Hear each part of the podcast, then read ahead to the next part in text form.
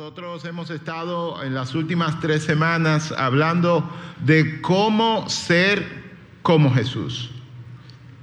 Y precisamente hoy queremos eh, terminar eh, esta serie. Y haciendo un pequeño resumen de cómo ha ido la serie, empezamos con el llamado que Jesús le hizo a sus discípulos. Él sencillamente llegaba y le decía, sígueme. Y quizás el llamado es tan impresionante como la respuesta. No sé si recuerdan que los discípulos, algunos de ellos estaban pescando y dejaron sus redes, eh, que significa su medio de vida, ¿verdad? Su medio de, producción. Eh, algunos inclusive dejaron a su familia, estaban pescando con sus padres y dejaron eso y siguieron a Jesús. Y después seguimos hablando de cómo los discípulos empezaron a vivir una vida cerca de Jesús aprendiendo a caminar con Jesús. Y algo que a mí siempre me ha llamado la atención es que la Biblia no llama a los discípulos alumnos, sino discípulos, porque hay una diferencia. Alumnos hemos sido, ¿verdad? O, somos, ahora mismo casi todos aquí, porque vamos por un espacio de tiempo, ¿verdad? Limitado a un aula, ¿verdad? Aula, alumno, entramos ahí y nos educamos por un tiempo limitado, una, dos, tres horas, lo que sea, y salimos de ahí. El discípulo no. El discípulo vive con el maestro. Nosotros en nuestras aulas aprendemos por eh, eh, explicaciones. Alguien ya experimentó y, cogió toda la lucha de cómo resolver ¿verdad? una ecuación de segundo grado y diseñó un método y lo puso en un libro y usted viene y se lo explican y usted fácilmente, eh, si estudia, ¿verdad? Si eso, en una hora o dos puede resolver una ecuación de segundo grado sin problemas. ¿Verdad que sí? Pero el discípulo no aprende así. El discípulo aprende experimentalmente. El discípulo aprende viendo y aprende haciendo. Y de eso hablábamos en ese domingo, cómo los discípulos iban aprendiendo con Jesús, viviendo con Él, caminando con Él. La semana pasada, Fausto, ¿verdad? Nuestro pastor hablaba acerca de cómo Jesús había llamado a los discípulos a tener intimidad con Él. Y algo que llamó mucho mi atención sobre la prédica de la semana pasada, y espero que ustedes la recuerden, y si no la recuerdan, la pueden ver en verdad en, nuestro canal de YouTube, era como Fausto decía que Jesús no solamente se mostró en toda su divinidad como Dios que es, sino que también se mostró en toda, en toda su humanidad como hombre que fue. Los discípulos vieron a Jesús llorando, vieron a Jesús hablando de sus necesidades, decía, yo no tengo ni, ni, una piedra donde recostar mi cabeza. O sea que Jesús abrió la cortina, no que a veces, ¿verdad? Todos de, de, una u otra forma tenemos, donde nos reservamos cosas, interioridades nuestras, y no se lo enseñamos a todo el mundo, sino solamente a nuestras personas de mucha confianza, de nuestra intimidad. Jesús abrió esa cortina y permitió que sus discípulos, no solo los que caminaron con Él, sino nosotros hoy, los que podemos leer las escrituras, lo viéramos a Él en todas sus facetas, altas y bajas. De hecho, ¿quién recuerda cómo Jesús oraba en el Getsemaní antes de, ser apresado y llevado a, ser crucificado? Él decía, Padre, pasa de mí esta copa. O sea, Jesús decía, yo no quiero morir. Y pudiéramos parafrasear y decir, me aterra la idea de morir. Pero dijo, Señor, que se haga tu voluntad y no la mía. Lo que me impacta mucho de este versículo es que Jesús se mostró tan humano como cualquiera de nosotros. Señor, por favor, yo no quiero sufrir. Señor, por favor, quítame esta prueba, quítame esta lucha, quítame esta enfermedad. ¿Cuántos no lo han dicho? Así que Jesús se mostró tal y como Él es, llamándonos a nosotros, diciéndonos a nosotros, yo quiero que seamos íntimos Yo quiero que seamos amigos, pero amigos de verdad profundo, amigos que se conocen. Y hoy nosotros queremos hablar, hablar, perdón, de cómo es nuestra respuesta a ese llamado. De cómo nosotros accionamos para ser íntimos con Jesús. Y lo primero que nosotros debemos de hacer, entiendo yo, para empezar ¿verdad? Eh, eh, a dar pasos para conectarnos íntimamente con Jesús, es preguntarnos qué tan importante es Jesús en mi vida. Y yo quiero que te tomes un momento, ahí donde estás, aquí en tu casa, donde sea, y pares lo que estás haciendo. Si tu mente está por ahí pensando en qué vas a comer ahora, yo quiero que la traigas aquí y pienses, ¿qué tan importante es Jesús mi vida? Y para ayudarnos, yo quisiera poner como referencia qué tan importantes somos nosotros para Jesús. Fausto dijo ahorita, hace unos minutos, cuando eh, eh, introducía este tiempo de la prédica, eh, mencionaba ese versículo de Juan 13, muy bonito. Jesús sabía que se acercaba el momento final de su vida. Y lo que dice Juan es que aún, ¿verdad? En ese momento en el que muchos de nosotros quizás hubieran salido huyendo y que no, esto no vale la pena morir por toda esta gente tan desobediente y mala, pecadora.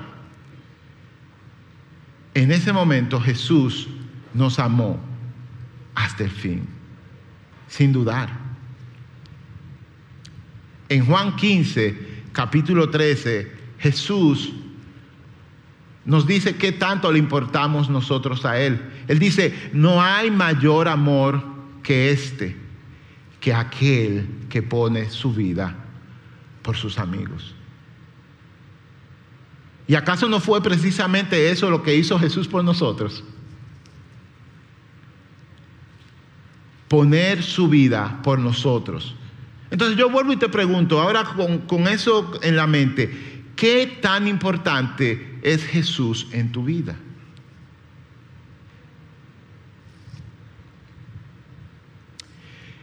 El Señor sabe qué tan importante Él quiere ser en nuestras vidas. Y les invito a que leamos Lucas capítulo 14, los versos del 25 al 26. Y está aquí en la pantalla. Y dice el Señor, ¿verdad? Eh, para hacer un poco de, de contexto, dice, una gran multitud seguía a Jesús. Él se dio vuelta hacia la multitud y le dijo, si quieres ser mis discípulos, Debes aborrecer a los demás. Qué fuerte. A tu padre y a tu madre, a esposa e hijos, hermanos y hermanas. Sí, hasta tu propia vida, dice Jesús. De lo contrario, no puedes ser mi discípulo. Léanlo de nuevo. Si quieres ser mi discípulo, desde el versículo 26, debes aborrecer a todos los demás. A tu padre y a tu madre, esposa e hijos, hermanos y hermanas. Sí, hasta tu propia vida. De lo contrario, no puedes ser mi discípulo.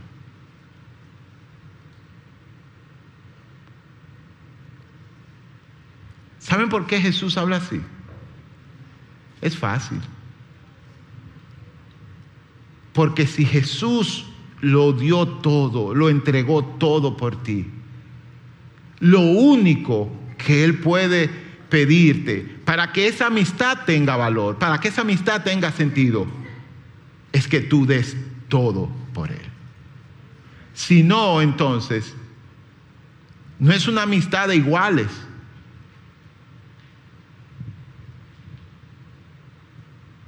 Jesús lo dio todo, así que está en posición de exigirlo todo.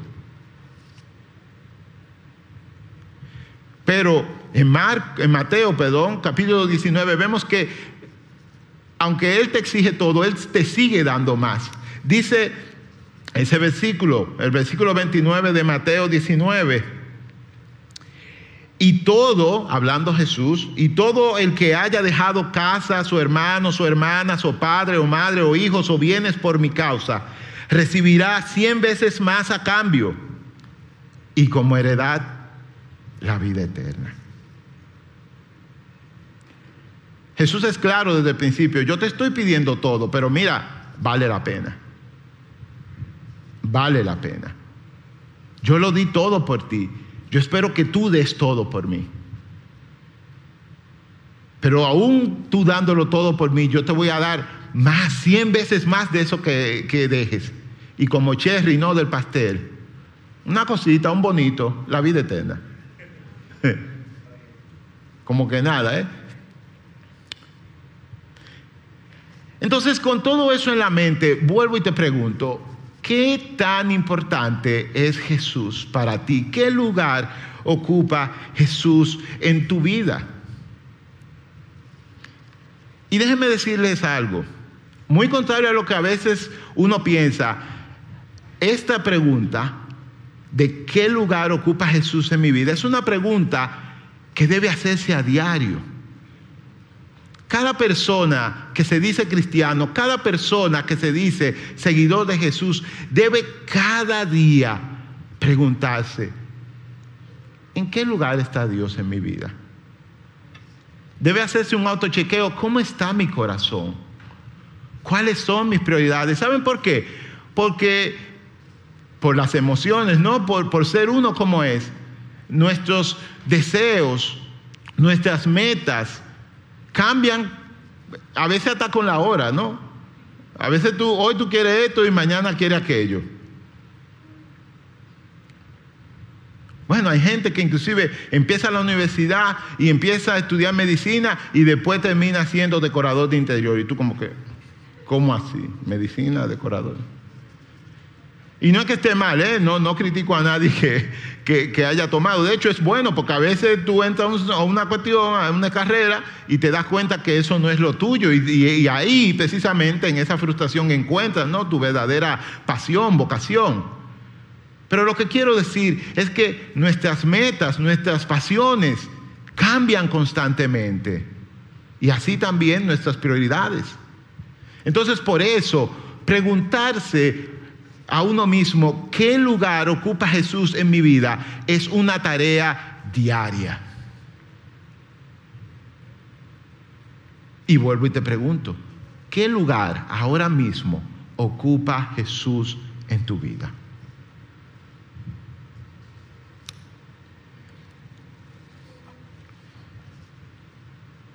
Y para ayudarte a pensar, te pongo ejemplo, ¿quién pone las reglas en tu vida?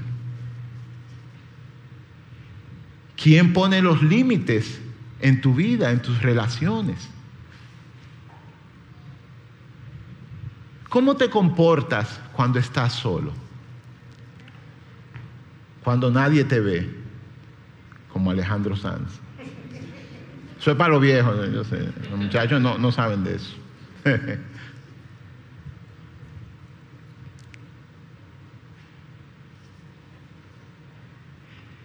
Los demás en tu área de influencia, en tu círculo de amigos, saben que eres cristiano.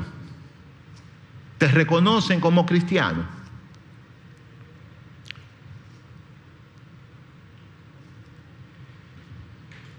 Estas preguntas son importantes porque si el Señor está en un tercer, cuarto o quinto lugar en tu lista de prioridades, entonces Sencillamente no habrá el deseo de intimar con Él, no habrá el deseo de conocerlo. ¿O acaso a ti te importa cómo le está yendo al Uber que te trajo hoy, eh, al chofer de Uber que te trajo hoy aquí? Tú le preguntas a ti, ¿cómo está tu mamá? Cuéntame de tu vida. ¿Te desayunaste? No, o sea, ¿por qué? Porque, y no es que no, lo estoy juzgando, sino que sencillamente en tu lista de prioridades esa persona no está muy alta, punto. Y así mismo pasa con Jesús.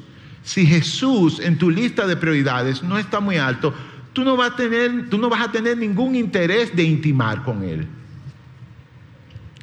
Bastará con un saludito, con un encuentro semanal, ¿verdad? Que sería este, venir aquí dos, tres horas.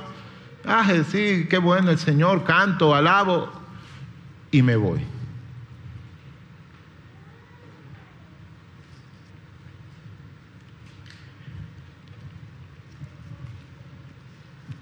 Miren, no se puede amar lo que no se conoce.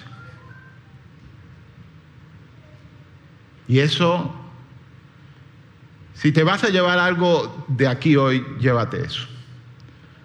No se ama lo que no se conoce. Aplica tanto para cosas como personas, para todo. A ti te puede gustar algo y eso usualmente cuando uno ¿verdad? está así bien bien adolescente, calenturiento, con todas las hormonas arriba, ¿verdad? Uno cualquier sentimiento ya crees que es amor y para nada, uno ni sabe, ¿verdad?, qué es eso. Porque para amar hay que conocer. Porque el amor, la primera característica del amor es que es sacrificial. Como dice Pablo, el amor no busca lo suyo. El amor siempre quiere dar. Así que si tú no conoces a Jesús, no lo vas a amar nunca. Punto. Fin de la historia. Miren, eh, no sé si esto está funcionando. Yo creo eso muy profundamente. Quizás el problema principal con querer o con no querer, mejor dicho, tener intimidad con Jesús es que no hemos puesto el esfuerzo necesario para conocerle más a fondo. Lo hemos dejado, ¿verdad? Eh, nos hemos conformado con, con esto, con la reunión del domingo y ya. Nos hemos conformado con encuentros puntuales con encuentros efímeros, rápidos. Ay, sí, qué bueno tuvo el culto, qué bonita la música, la prédica, qué bien. Y desde que llega el lunes, sigo con mi vida como siempre.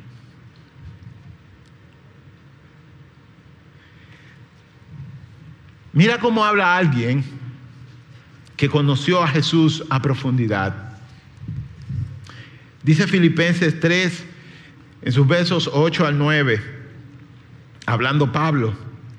Así es, él viene hablando de, su trasfondo, de quién él era, de cómo era, de cuánto había logrado en la vida. Y termina su discurso diciendo, todo lo demás, todo lo que yo he alcanzado, no vale nada cuando se le compara con el infinito valor de qué. Con el infinito valor de qué.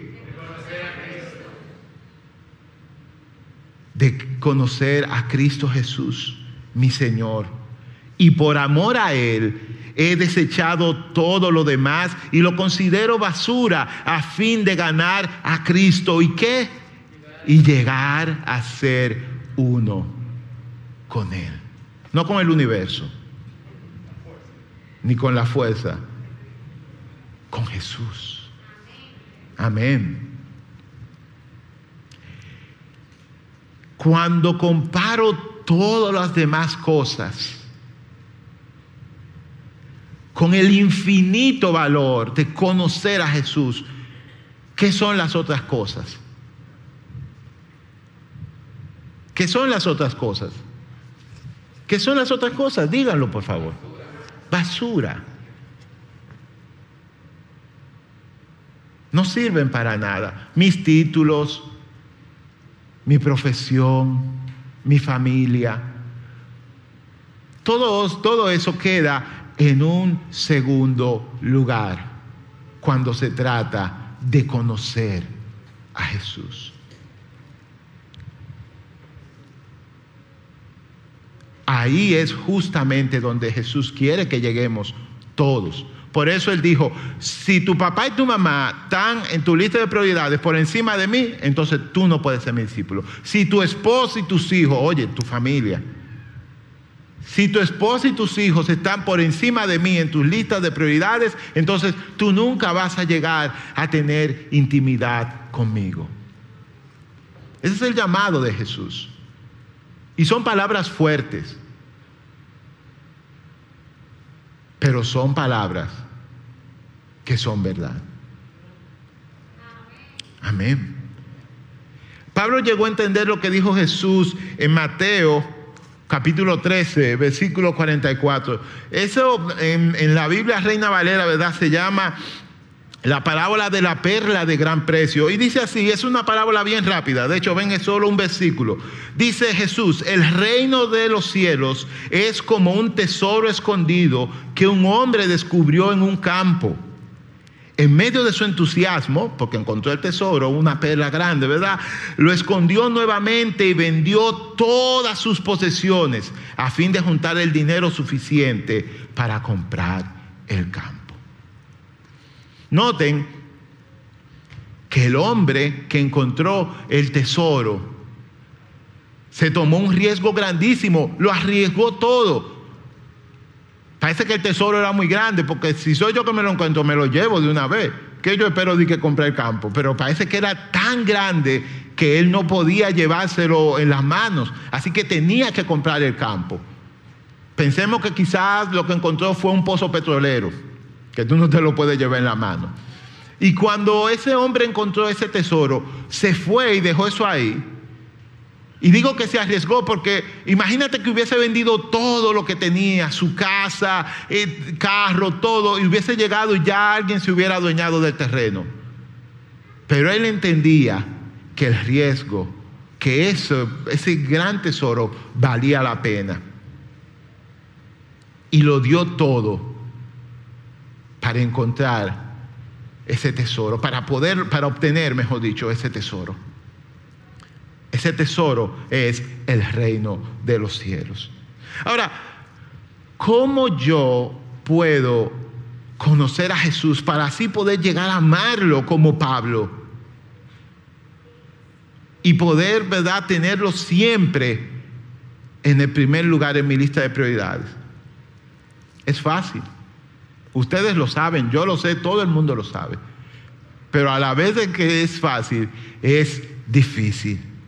Es fácil porque es una cuestión de actitud. Sencillamente tú tienes que conectarte diariamente con Jesús a través de la oración y del estudio de su palabra, de las disciplinas espirituales, contemplación, ayuno, y a la vez también conectarte con otros creyentes para que el camino no se haga tan difícil. Como dice un proverbio africano, que solo se, va más rápido, pero acompañado se llega más lejos. Ahora, ¿por qué es difícil? Sencillo. Nuestra humanidad no quiere. Nosotros, nuestra carne, no quiere conectarse con lo espiritual. Pablo dice en Romanos capítulo 7, he descubierto el siguiente principio de vida, que cuando quiero hacer lo que es correcto, no puedo. No puedo evitar hacer lo que está mal. Amo la ley de Dios con todo mi corazón, pero hay otro poder dentro de mí que está en guerra con mi mente. Ese poder me esclaviza al pecado que todavía está dentro de mí. Y ni siquiera le voy a preguntar quiénes han experimentado esa guerra, esa lucha de la que habla Pablo, porque somos todos. Hay dos personas, dos naturalezas viviendo dentro de cada uno que ha decidido aceptar a Jesús como Salvador. Cuando uno acepta a Jesús como Salvador, automáticamente nace una nueva criatura. Uno se vuelve una nueva creación, pero lamentablemente, como dice Pablo, ese poder me esclaviza, el pecado que todavía está dentro de mí, es ese poder. Ahora, ¿Cuál de esas dos personas, cuál de esas dos naturalezas va a ganar la guerra? Es sencillo también. La que yo alimente más.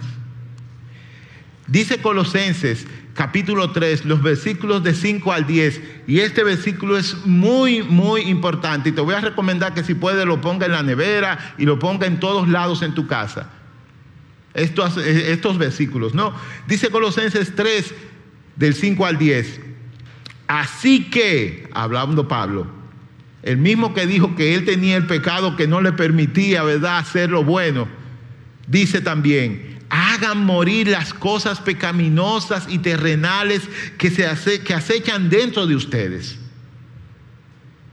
No tengan nada que ver con, y aquí viene una lista muy importante, que de seguro todos fallamos en alguna de estas cosas que Pablo menciona. No tengan nada que ver con inmoralidad sexual, impureza, bajas pasiones y los malos deseos no sean avaros, pues la persona avara es idólatra porque adora las cosas de este mundo. A causa de esos pecados viene nada más y nada menos que la furia de Dios.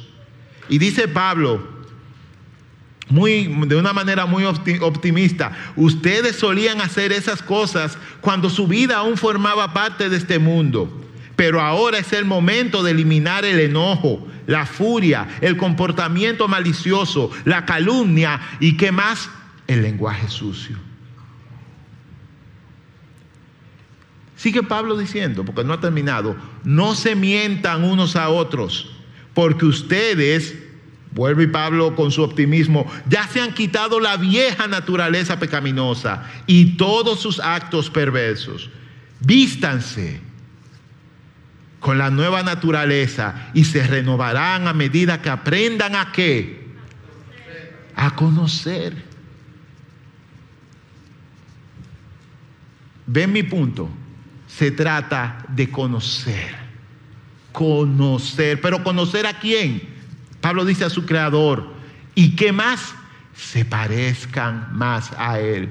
Que es lo mismo que dijo en Filipenses 3, ser uno con Él.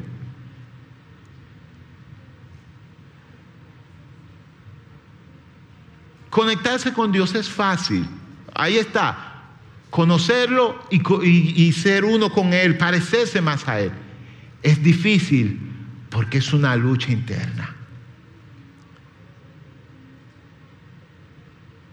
Si yo quiero que mi nueva naturaleza, mi naturaleza celestial, sea la que gane, entonces yo tengo que hacer lo que dice Pablo yo tengo que hacer morir lo terrenal en mí.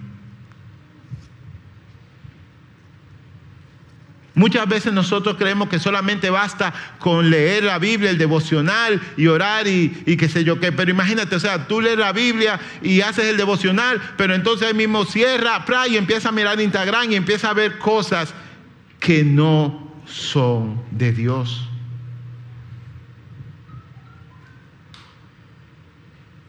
¿Cómo va a morir lo terrenal si tú lo estás alimentando todo el tiempo? Empiezas a oír cosas que no son del Espíritu. Empiezas a, reírte de chistes que no son nada espirituales. Entonces, ¿cómo va a morir? ¿Cómo va a morir? No puede morir. Entonces, por eso tú siempre estás como en esa lucha ahí. Ay, un día me paro y al otro día me caigo y.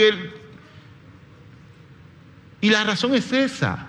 Porque estás alimentando a los dos, quizá uno más que a otro, y por eso, bueno, está ahí. Pero si tú quieres avanzar en tu vida espiritual, si tú quieres conocer a Jesús, al punto que llegó a conocerlo Pablo, decir todas las otras cosas me son como basura. Tú tienes que seguir el consejo del mismo Pablo, hacer morir lo terrenal en ti. Si no lo haces, te voy a decir que vas a vivir una vida frustrada como cristiano. No vas a experimentar el gozo de Dios en tu vida. Porque siempre vas a estar en guerra. Siempre vas a estar en lucha. Nadie que está peleando vive bien.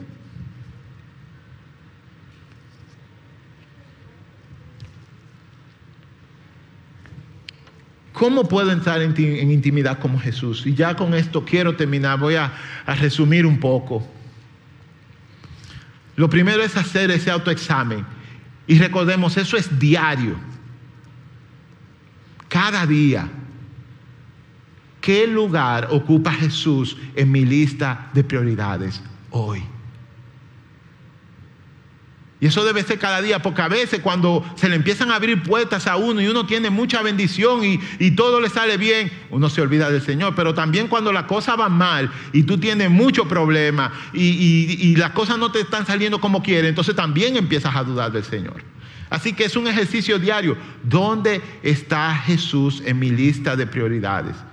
Cada día, Señor, yo quiero que tú estés en primer lugar en mi vida. Ayúdame a enfocarme en eso.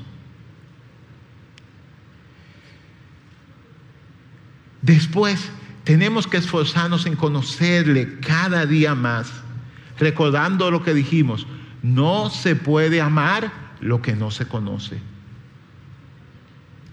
Tú amas a tu esposo, a tu esposa, a tu novia, porque estás en el proceso, ¿verdad? Y nunca acaba eso, ¿eh? De conocerlo cada día.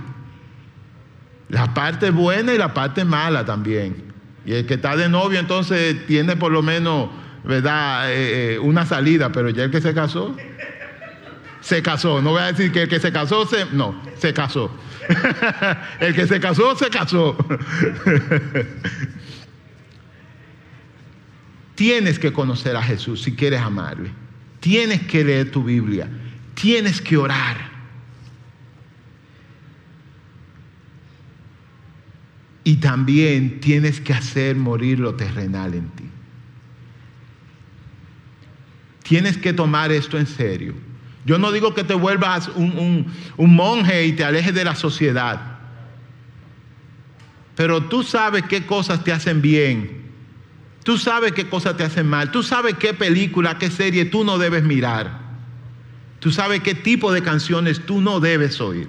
¿Sabes por qué lo sabes? Porque el Espíritu de Dios te lo dice. Que está en ti, que está en mí. Así que vamos a empezar a hacerle caso. Si nosotros seguimos estos tres pasos, alimentar mi naturaleza, ¿verdad? Espiritual y hacer morir lo pecaminoso, lo terrenal en mí, esforzarme por conocer a Jesús y cada día autoexaminarme, ver cómo está mi corazón. Nosotros podemos avanzar hasta llegar a la intimidad con el Señor.